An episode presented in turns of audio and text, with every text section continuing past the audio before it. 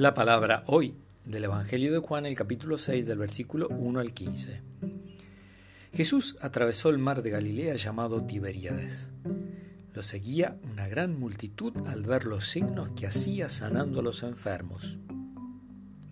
Subió a la montaña y se sentó allí con sus discípulos.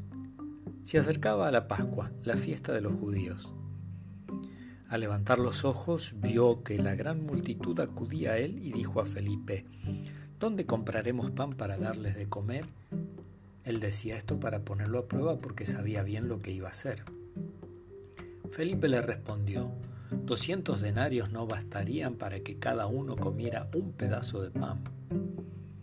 Uno de sus discípulos, Andrés, el hermano de Simón Pedro, le dijo, Aquí hay un niño que tiene cinco panes de cebada y dos pescados. Pero, ¿qué es esto para tanta gente? Jesús le respondió, háganlo sentar. Había mucho pasto en ese lugar. Todos se sentaron y eran unos cinco mil hombres.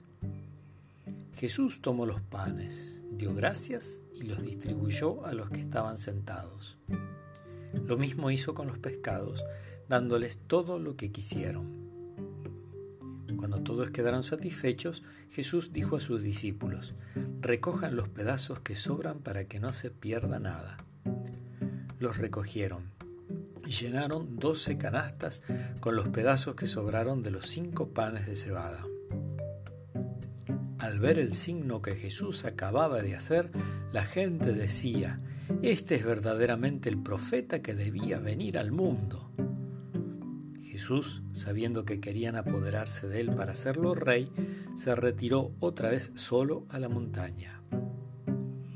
Palabra del Señor.